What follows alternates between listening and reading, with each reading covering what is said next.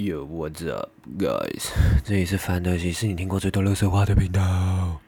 OK，最近有点忙，所以很久没有更新。I'm so sorry about that. OK, I'm very busy about my life. 真的，最近真的太忙了，然后也发生一些事，所以导致我没办法更新。But 现在我回来，所以不用担心。OK，我们来继续讲在美国的生好生活好了，因为最近 说实在，我真的有点创作枯竭了，我的灵感干了。好，我今天来讲一下好了，在美国看医生这件事好了，因为因为我前阵子才去住院，我大概住了二十天左右吧，然后我真的感叹台湾的医疗服务啊、健保啊等等，真的是非常棒的东西，真的好。假如应该也不是假如啦，你在你会常常看到很多报章媒体杂志说一件事，就是在美国生病究竟该怎么办？然后为什么有人在国外可能连感冒啊，或是生病要动手术就会搭飞机回台湾，然后忍受那十三十六个小时的飞机的旅途，就是为了回来看医生？因为在美国看医生真的很贵。打个比方好了，我那时候好像要配那个隐形眼镜。给大家一个小观念好了，在美国隐形眼镜它要那个处方签 （prescription），因为他们认为隐形眼镜是一种医疗器材。其实严格来说，在台湾也是，只是在台湾非常容易去得手，你可能去 Seven 或者你去那个呃眼镜行都可以买到。但是在美国没办法，你要拿处方签，然后你去跟医生配验光，验光完以后，他给你一张单据，你才能去看。那我记得我那个时候验光就花了大概四百块美金吧。对，超贵。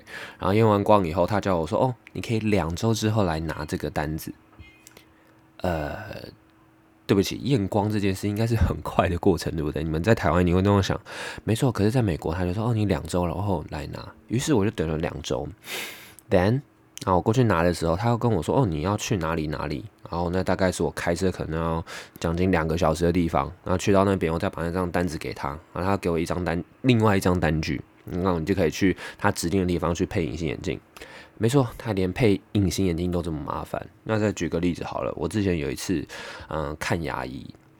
那其实，在台湾看牙也算贵啊，不过拔牙或是嗯洗牙这种东西都有补助，所以很多人每半年都会去洗一次牙，那是健保的一个福利吧。可是，在美国没有哦。我有一次撞到牙齿，然后它有点缺角。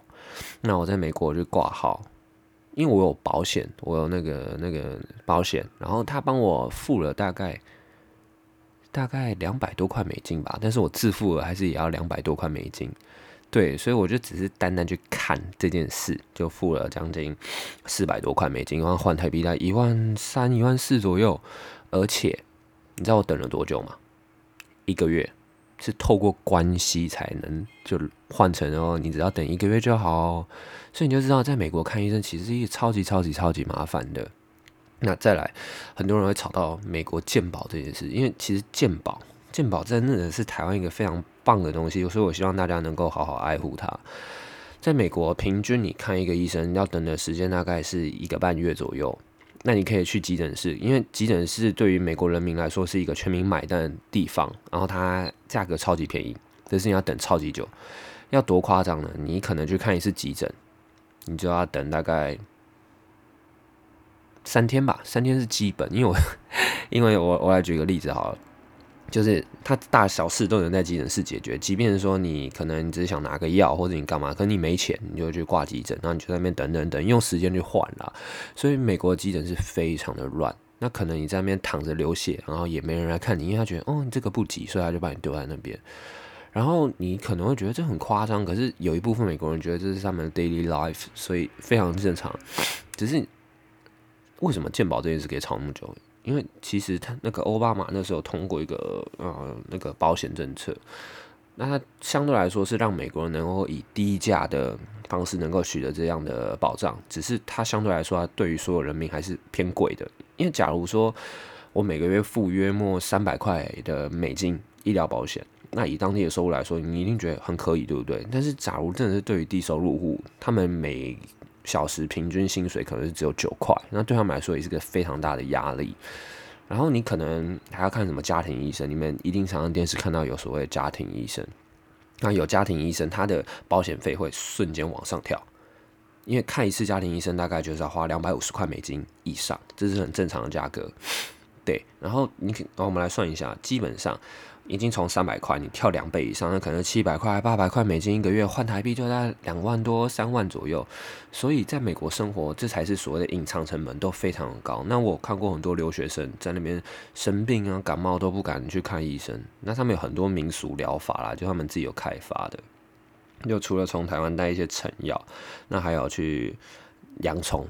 洋葱对于他们来说真的一个超凡圣品，你知道吗？就是他睡觉的时候，我们都跟他说：“你把洋葱切片，然后厚厚一叠，你放在你的脚底板，然后把袜子穿起来，啊，你这样持续一个两三天，你感冒症状就会减轻。”呃，真的，这真的有用。我也不知道什么什么原理，反正是真的有用，有点像美国的医生美医，美国的中医美中医，就大概是这种感觉了。那再来，我来提一个。比较有趣的东西好了，跟美国人谈恋爱是什么样的感觉？我不是说我啦，就是跟美国的女生或男生谈恋爱什么感觉？因为其实我们大家别必须有一种文化差异概念，就在美国没有太多地方可以逛，即便你在都市也是哦。你可能就看电影或是那个美剧里面说，哦，我们可以哦，在开车去哪里玩玩，然后跑跑城市一整天。对，真的就是这样，因为。美国没有夜市。假如我在纽约，我就会想说，哦，约会要去哪？我一定是去 Coney Island，然后玩一整天，然后可能顶多拉个船去看个自由女神。但是这其实都是很基本的。那约会也是这样啊，因为大家觉得有地铁很方便，那是在台湾。台湾从 A 到 B 很近，但美国从 A 到 B 超远，所以你没有车超超级不方便的。那他们恋爱观是怎样一回事？好了。我必须得这样讲，恋爱观这件事，每个国家都有自己的独特的想法。那在台湾可能大部分是由男生主导，但是在美国比较偏向就是双方有意愿这样。什么叫双方有意愿？例如说，今天我想去这，我可以邀请你说你要不要去？他们假如说 OK，那我们可能就平均 share 我们自己的东西，因为其实我们没有那种习惯帮对方请客，真的没有。所以请客只有台湾人会要求，或者一些亚洲文化会要求的，真的没有，没有人，很少人在请客，顶多请一两杯啤酒，这很正常。OK，那对于美国人的感情，他们是比较属于自由奔放的。我指的不是说随便乱睡觉，但是的确很很注重那种 vibe，那种那种气氛 atmosphere 那种感觉。但最主要还是要保持一种尊重啦，因为其实他们的主观性非常强。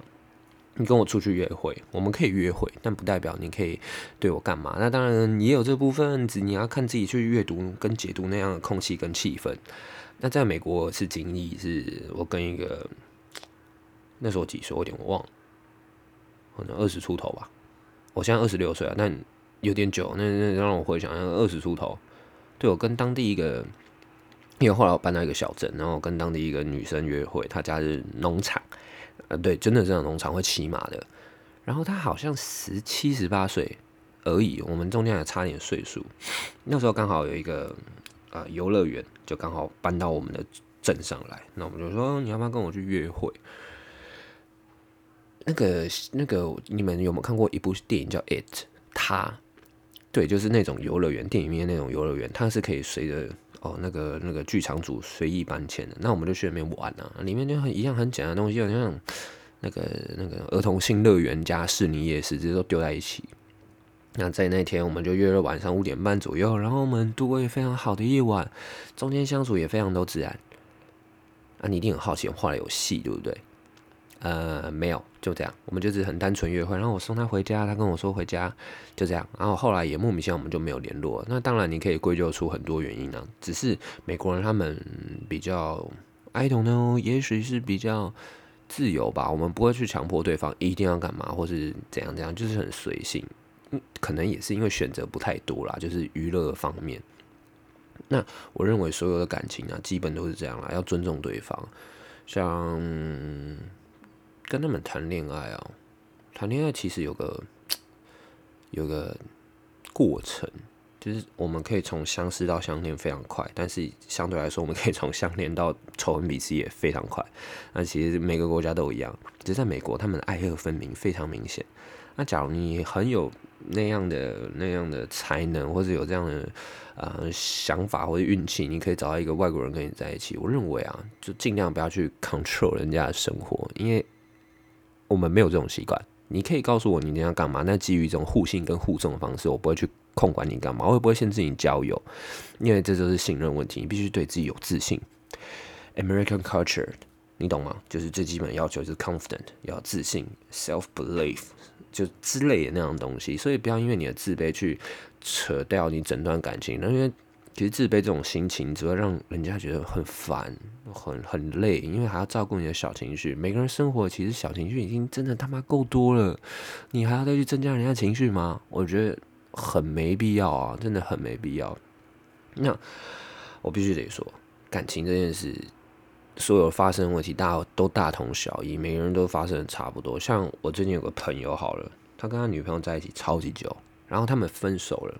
那我也都认识双方，我们认识蛮久一阵子，他们都台湾人，啊，他们也常常让我讲出的想法让我哇，会有惊惧的感觉，就是哦，很爱对方啊，然后没有激情啊，不喜欢了等等。我我说，excuse me，hold up，hold up，你爱着对方，然后你没你可以喜欢别人，但你还爱着你前男友。嗯，我不知道哎，我是不会追求这样的想法。那我想到这些事，会觉得蛮好笑，因为。我真的没遇过这样情形，不管是在美国、在台湾、在泰国、在中国，我都没遇过。那这种情况，你可以牵扯出是因为年纪问题吧？因为我们来推算，他们年纪小，我可能一岁到两岁之间，所以他们可能十八、十九岁遇到彼此，然后可能也相恋、相认识一阵子，然后已经到了出社会等等的。那这样五年、六年，我认为在这样年纪能谈这样的感情非常难得。只是坑的 可能有一些因素吧，那其实感情都是这样的，没有什么一定跟不一定，只是有些话听起来会让旁人觉得，嗯，真的假的？他真的这样讲吗？会有这种感觉，所以咯。千万不要这种哦理所当然的想法，不管是跟谁谈恋爱都是，即便你对象是个美国人、欧洲人都是。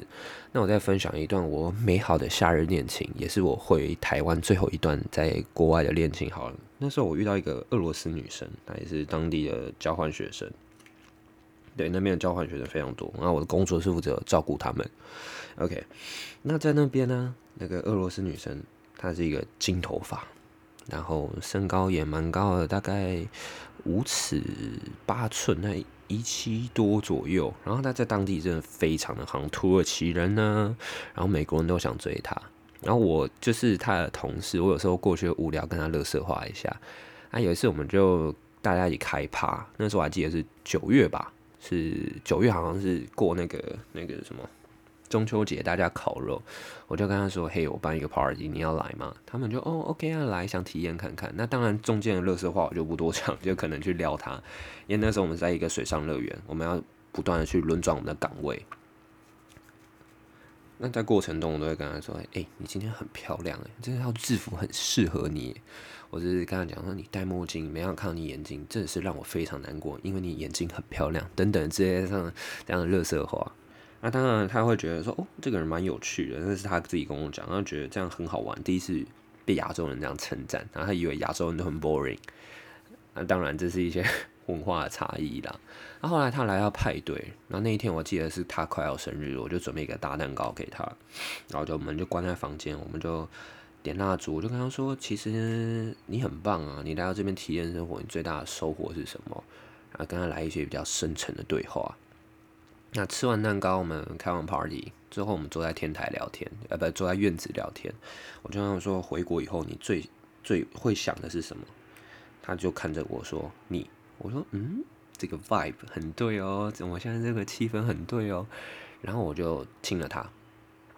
嗯哼，对，然后就 Hey get laid，就是其实那么简单。那很多事情发生的非常突然啊，那。根据这段感情，我们维持大概不久，大概两个礼拜而已。那当然，可能就是常常就是我也我也不知道怎么样，就是常常嘿嘿就这样，然后就享受可能正常情侣会做的事情吧。那现在想起来还是觉得说蛮甜的，因为我们最后协议是说。因为不可能，我跟他回俄罗斯嘛，他也不可能跟我回台湾，那我们就把这段回忆收在心里，当做最美好的回忆。这样，那当然我们期间还是会联络啊，互道彼此的近况啊，过得好吗？那他前阵子跟我说，他交一个男朋友，然后他准备要结婚了。我听我听到这消息，我真的超级开心的，因为因为我觉得他已经往他人生下一关前进，我真的不知道，就一种 很喜悦的感觉。嗯，我觉得啦。假如你们真的有幸可以去当地体验一下生活，真的尝试找当地人谈恋爱看看。那很多人去国外游学就只是为了拿学历，那当然可能是嗯经济上的需求或怎样。假如你比较没有这样的需求的话，或者这样的压力，我很建议你去找一个当地人在一起，因为你会得到很多不同想法上的突破。那我们必须得去尝试嘛，毕竟都来到这边，除了语言，语言你也会进步很快，各种语言。或者是各种语言，你们懂的吧？对，那基本上在美国的生活，我觉得你可以把它想象成是一个超级大杂烩。你会遇到所有的人，我指的所有的人是不同脸孔、不同国家、不同文化的人，他都聚集在那。然后你会常常感觉说，其实这个国家真的是非常有活力的。其实当然，其实也少不了，但是这就是一块生活啊，就是 part of life。没错，那哦，我必须得说，这些事情啊，真的都过去了。因为其实现在你要回美国嘛，好像也不太可能。那我是觉得说，不知道，有时候想到有些事情，就想跟大家这样分享。那我知道今天讲话真的超级没有主题性的，不过当然呢，这就是闲聊部分。那之后我会慢慢来做几集吧，可能在收在第四集，我还有一些很酷的事情想跟大家讲。然后我真的非常抱歉。这么久没有更新，因为我真的真的真的真的超忙，而且我还生病了。